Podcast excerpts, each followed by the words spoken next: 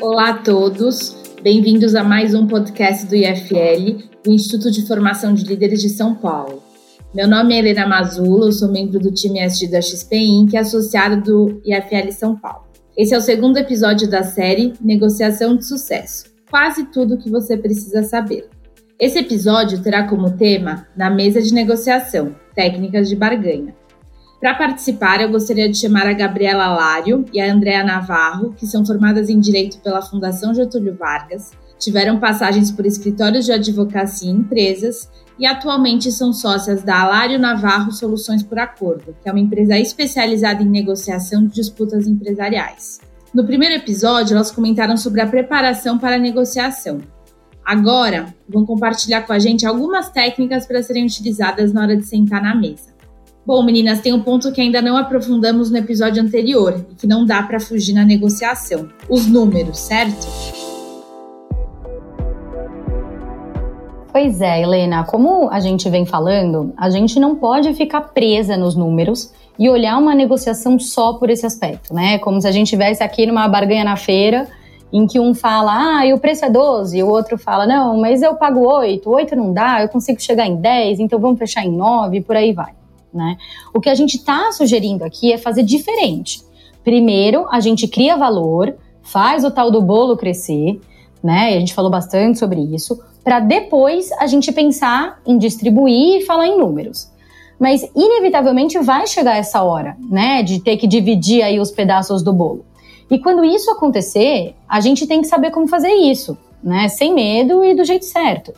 Porque apesar de existirem muitos outros aspectos numa negociação, o aspecto monetário, ele tende a ser um aspecto muito relevante mesmo. Não é à toa que as pessoas uh, geralmente focam exclusivamente nele. Por isso, estudar e preparar os seus números e os números da outra parte antes de você ir para uma mesa de negociação é realmente essencial. É isso. E aí, já pensando nos números, tem um deles, entre outros, que é essencial você refletir antes de ir para a mesa que é o valor que realmente vai te deixar satisfeito naquela negociação. Ou seja, sua meta. Você precisa saber sua meta antes de entrar na conversa. Eu sei que parece uma regra muito simples, né? Mas muitas vezes a gente senta em uma mesa para negociar sem saber a nossa meta, sabe? Às vezes a gente entra numa negociação pensando: qualquer desconto tá bom. Vamos considerar que você é o lado que vai pagar.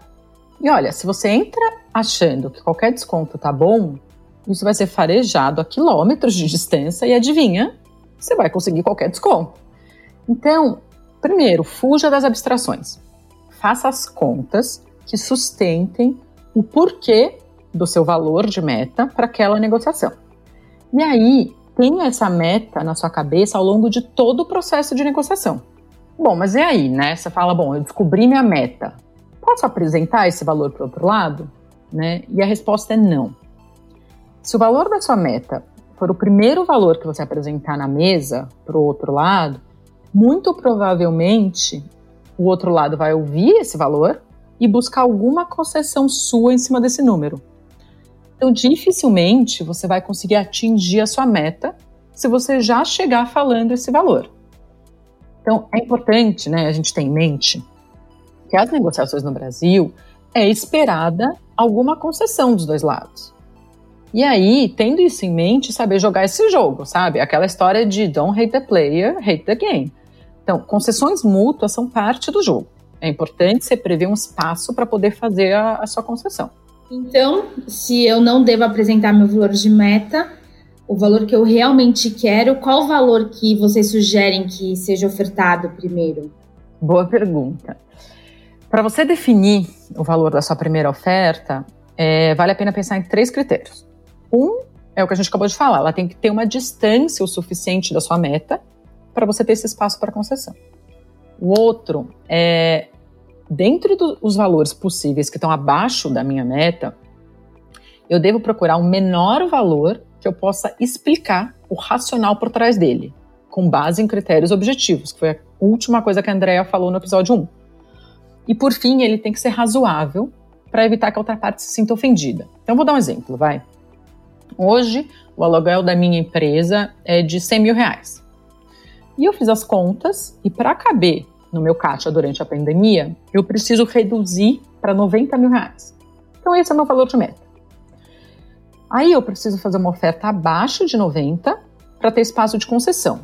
Então, eu vou procurar qual é o critério objetivo para achar esse valor, para não chegar com achismo, com um valor que eu não posso explicar. Quando a gente está pensando em aluguel, um critério objetivo é ver quantos outros inquilinos, em uma situação similar a mim, estão pagando, né?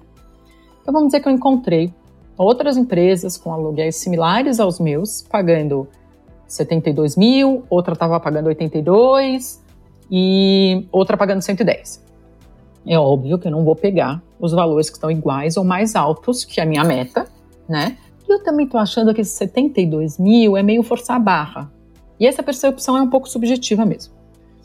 Então, entre as opções que eu tenho, 72, 82 ou 110, eu acho que os 82 mil cumpre os três critérios. Está abaixo da minha meta de 90, tem um critério objetivo e não vai ofender o outro lado.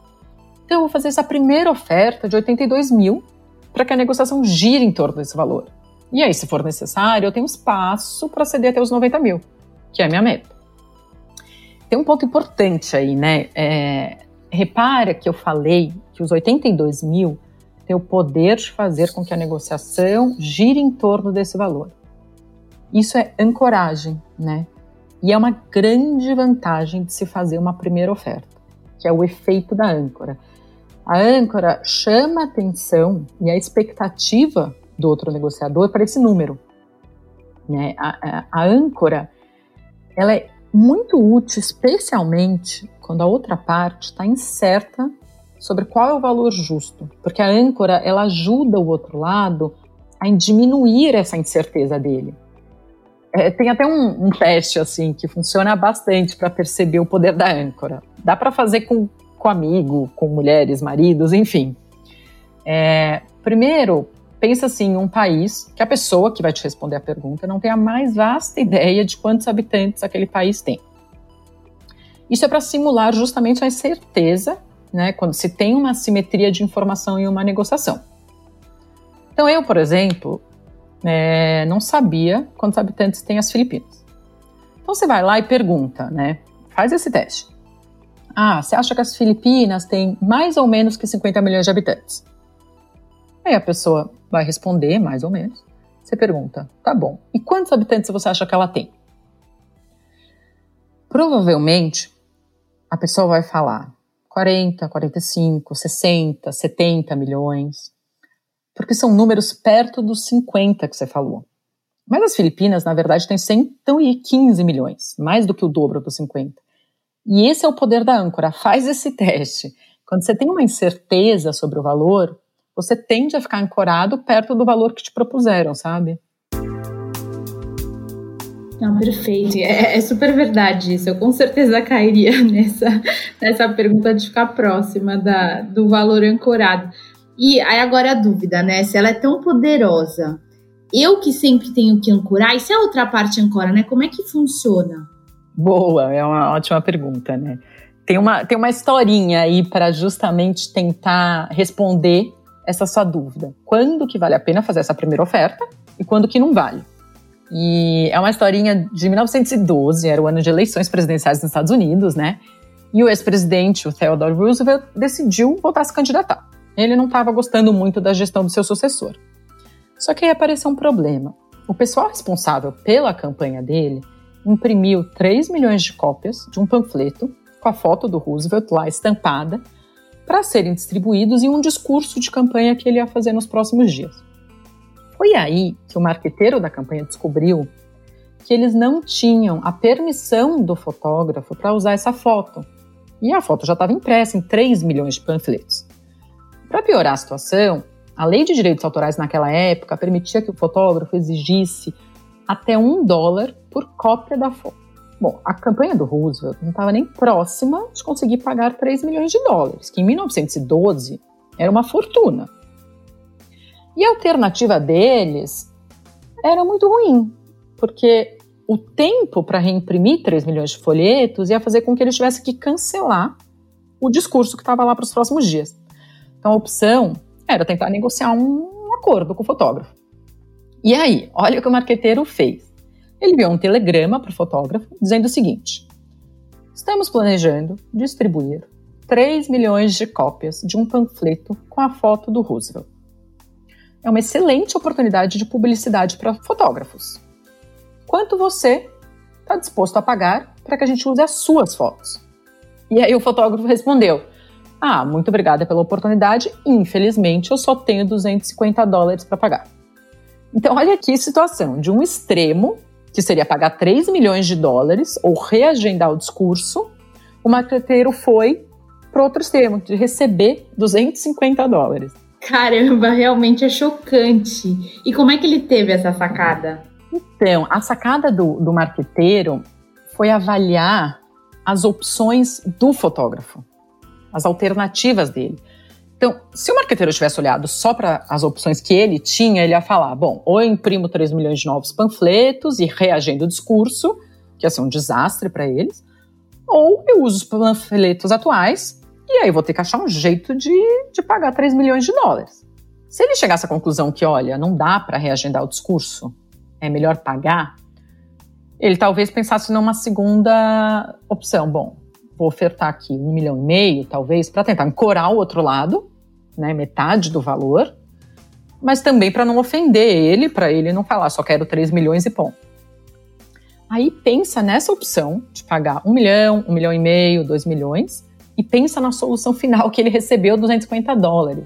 Assim, olha quanto dinheiro ele ia ter deixado na mesa se ele só olhasse para as opções que ele tinha. A genialidade desse cara foi se perguntar: Bom, mas o que, que o fotógrafo faria se a gente não chegar em um acordo sobre o pagamento dessas fotos? E aí ele percebeu que as alternativas do fotógrafo não eram nada boas.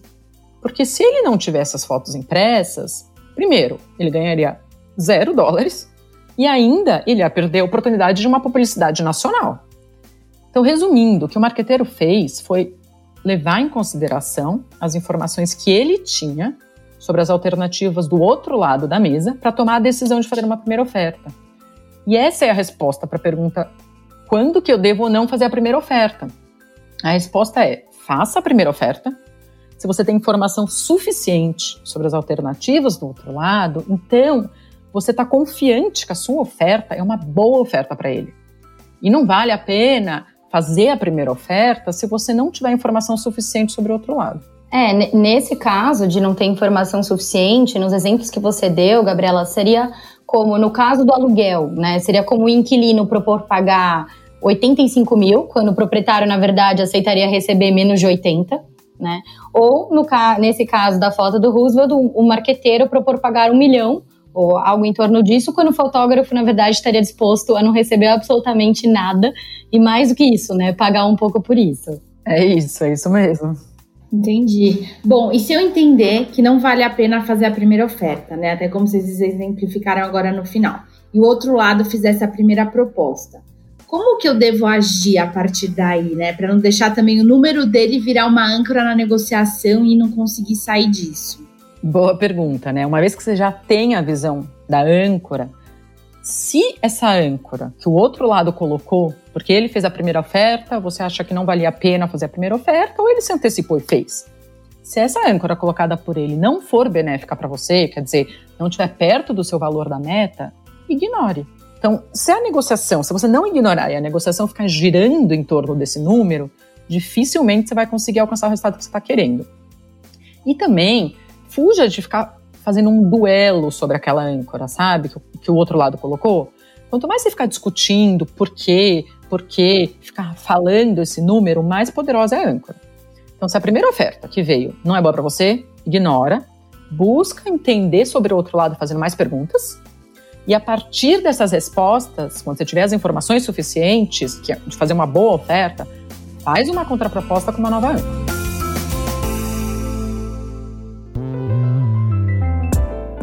Não entendi. E até, né, vou aproveitar aqui para guiar nossos ouvintes na conversa sobre esse processo de negociação que vocês estão dando uma super aula para gente. E relembrar que no primeiro episódio a gente passou pelos conceitos gerais sobre criação de valor em uma negociação, depois falamos da preparação efetivamente para negociar, e agora, nesse segundo episódio, a gente está trazendo se vale a pena fazer uma primeira proposta. Mas agora vai chegar a hora de efetivamente negociar, né? Então, a hora de dividir o bolo. Quais são as técnicas que vocês acham que poderiam ser utilizadas nesse momento? Bom, tem um milhão, mas eu pensei aqui em quatro que eu uso muito e repetidas vezes, né? Uma que eu uso muito é preparar o outro lado para perda. Eu fiz isso recente, no meio da pandemia, no imóvel residencial que eu estou morando hoje. Então, o pedido da proprietária para esse aluguel que eu estou aqui era muito mais alto do que o meu valor de meta de pagamento mensal que eu posso pagar de aluguel. Então, o que, que eu fiz? Eu preparei ela para minha contraoferta, eu preparei ela para perda. Eu falei assim, ó, olha, essa casa é excelente, ia ser um sonho morar aqui. A senhora tem algo muito especial e eu vou te fazer a proposta que eu tenho. Provavelmente, a senhora não vai gostar da minha proposta. Mas eu prefiro oferecer primeiro para a senhora, para você avaliar, do que não tentar e já oferecer para outra casa. O que eu consigo pagar num contrato de 30 meses é X mil reais. Lembrando, né, que esses X mil reais que eu, que eu dei era, tinha uma, uma distância, no meu caso era bem pequeno, porque eu estava fazendo uma oferta bem agressiva, mas tinha uma mínima distância aí do meu, do meu valor de meta. Então, essa preparação para perda é engraçado, mas é muitas vezes o oposto do que a gente faz. Tenta lembrar assim de algumas negociações que a gente fez, não é incomum, tá? Mas muitas vezes, antes de fazer uma oferta que você sabe que é muito mais baixa do que o valor que está sendo pedido, o que a gente faz é tentar diminuir o valor daquilo que a gente está negociando, olhando para os pontos críticos daquilo, né? Então, falar para o outro lado por que, que aquilo que a gente está negociando não vale o que ele está pedindo. E é, é tão engraçado porque, nesse caso do imóvel, eu vivi os dois lados, quer dizer, preparando o outro para uma proposta ou criticando o bem na mesma situação e ao mesmo tempo. Porque do outro lado, eu tinha que conseguir um novo inquilino para entrar no meu apartamento, né, no que eu estava, no meu lugar, para não ter que pagar multa de rescisão, porque meu contrato não tinha acabado. E aí, o novo inquilino que ia lá, ficava visitando o meu apartamento, ficava dizendo assim para mim: Olha, essa rua não é tão central, hein? Olha, a parede aqui tá descascando. Ai, essa estante não gosto muito. Putz, o pior é que eu vou ter que colocar um rodapé, ar-condicionado, enfim. Ficava diminuindo o valor para tentar conseguir um valor menor. Sugestão, não dá por esse caminho, sabe? Nesse exemplo do aluguel, o proprietário, ele sabe muito melhor que você os pontos negativos da casa dele, né? Então, é muito mais vantajoso você preparar ele para a perda e elogiar o bem e explicar o critério que te limita a pagar mais do que ficar criticando o imóvel do proprietário, né? Você só vai irritar o cara e ainda pode cair na discussão de cada ponto que você levantar e isso não vai te levar para lugar nenhum. Não, com certeza, né? E, e, acho que isso é bem comum mesmo. A gente tem de desvalorizar, né, o serviço ou produto que a gente quer adquirir para mostrar que a nossa proposta seria um super ganho. Exato. E, e tem horas, inclusive, Helena, que isso cabe, tá? Quando você está no processo de negociação, trocando propostas, contrapropostas, você tem também que mostrar os ganhos para outro lado cada vez que você fizer uma concessão, né? Mas nesse primeiro momento que a Gabriela falou, ao preparar o outro lado para uma, uma perda, o que você acaba fazendo é que você joga a expectativa dele lá embaixo, né? E ele já espera que venha algo muito ruim, né? Então ele pode pensar, bom, vai vir bomba, né? Mas daí não, não vem uma bomba também tão grande assim. E ele pode ver isso, inclusive, até como um ganho quando comparado com a expectativa que ele criou. É isso, é isso mesmo. E aqui eu tô pensando em outra ferramenta, Helena, que acho que é bem válida, que é oferecer um intervalo quando você fizer uma oferta. Então, nesse caso aí do imóvel, de repente eu falo assim pro proprietário: olha, aqui é um ótimo espaço, faria todo sentido eu pagar algo entre 6.200 e 7.000. O que, que acontece quando você dá um intervalo, que seja razoável para outra parte, claro, é ela vai estar tá tão focada em distanciar o acordo do valor mais baixo, nesse caso dos 6.200, que ela vai se fixar em dizer por que, que tem que ser perto dos 7 mil. Diferente, se você desse uma primeira oferta logo de 7 mil, que ia fazer com que ela colocasse toda a energia dela para aumentar de 7 para 7,5 ou 7,800, porque ela espera que haja concessão. Então, quando você dá um intervalo, a concessão que ela está pedindo de você, ela já está dentro desse intervalo. Então, a parte acaba reforçando a âncora que você tem, que é um dos pedaços desse intervalo, né? Que era o seu objetivo desde o início. Então, eu estou considerando que a proprietária quer o valor maior, eu o menor, então eu ponho 6.200 a 7.000 para que ela fique olhando para o 7.000. E aí também lembrando, né, quando eu estou falando, sei lá, de 6.207, quer dizer que o meu valor de meta deve ser um pouco maior do que esse 7, por exemplo, porque caso ela não morda essa minha isca e fique buscando um pouco mais que 7, eu tenho uma gordurinha aí para fazer um, uma concessão. que mais? Outra tática útil é, apresentação de proposta com número quebrado. Nossa, essa, é, essa eu, eu adoro, assim. Qual que é a vantagem? Quando você apresenta número quebrado, eles parecem muito precisos. Precisos a ponto de terem sido muito pensados. Então parece que você fez uma conta e um esforço grande para chegar nesse valor. Um dos nossos projetos aqui, né, que a gente tem, que a gente toca aqui no nosso escritório, é desligamento de funcionários que têm estabilidade de emprego. Eles têm, às vezes, estabilidade de emprego por uma série de razões, por mais 10, 15, 20 anos pela frente. Eles têm salário por esse tempo, a empresa não pode desligá-lo, mas ele também não está satisfeito de estar lá e não pede demissão. Então a gente está falando de valores altos, imagina valores de 10, 15 anos de salário. Então eu faço a minha conta e, por exemplo, chego lá em 865.729 reais. Para a empresa que vai pagar, pensa isso num volume de funcionários. Pouco importa para ela se é 865.729 ou 865 mil reais.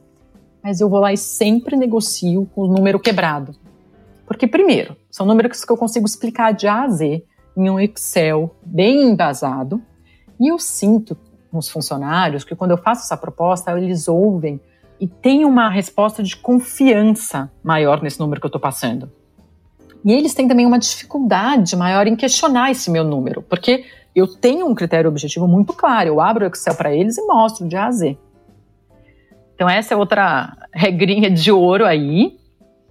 E uma última, que acho que vale a pena trazer, é realizar uma concessão para outro lado. Então, a gente já falou muito de concessão, reciprocidade, isso é uma regra de ouro né, na negociação. Então, você realizar uma concessão para outro lado sobre algo que é menos relevante para você, mas que pode ser percebido como um super ganho para a pessoa que você está negociando. Então, voltando aí para o exemplo aí da, da troca de imóveis, quando eu fui sair desse meu antigo apartamento agora, no meio da pandemia, eu tinha uma estante lá, de piso a teto na sala. Para a proprietária, isso valoriza demais o apartamento dela, né? Porque fora o gasto para fazer a estante, ela teria que deixar ele pelo menos não locado durante um, dois meses para poder fazer. E essa estante até parecia mais cara do que ela efetivamente foi para mim. Então, na saída do apartamento, eu cheguei para ela e falei assim: olha, se for interessante para você, eu posso, com muita dor no meu coração, que eu gosto muito dessa estante, deixar ela aqui no apartamento.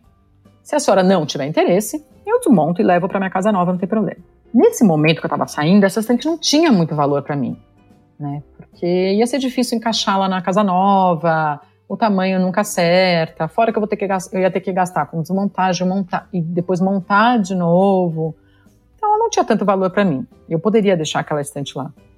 Mas para ela, eu sei que ia ser bem útil para ela ter aquela estante. Então, a partir do momento que eu ofereci isso para ela e eu entreguei algo de valor para ela, para o outro lado, e eu nomeei minha concessão, então eu falei, olha, se a senhora quiser, eu vou deixar, mas vai me cortar o coração, mas eu deixo, então eu nomeei isso para ela, eu gerei nela um sentimento de reciprocidade, que pode fazer com que ela faça outras concessões em relação a pontos que são importantes para mim mais para frente. Nesse caso, por exemplo, dela, ela depois é, permitiu que eu saísse sem pagar a pintura do apartamento. Então não é que eu, eu, não é que eu já entrei na barganha falando isso por aquilo.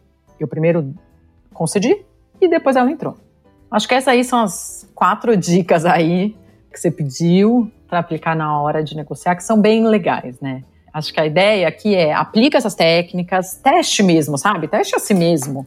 E, e, teste a reação dos outros, assim. A gente faz isso profissionalmente, eu e a Andrea, mas essas regrinhas, elas valem a pena serem aplicadas por todo mundo. E elas funcionam, vale a pena você se aprimorar para melhorar seus negócios, fora que é, que é bem divertido. Não, super legal. Gabriela, ficou super caro, assim, super dicas, eu já vou começar a testar também. E eu queria agradecer demais você e a Andrea por mais uma aula, né, nesse podcast, foi incrível. E eu queria deixar de mensagem, né, para os ouvintes, para eles não perderem o último episódio, que será em breve, né, que vai contar com mais dicas da André e da Gabriela, muito valiosas, para a gente se aprofundar um pouco mais. Então é isso, até mais, pessoal!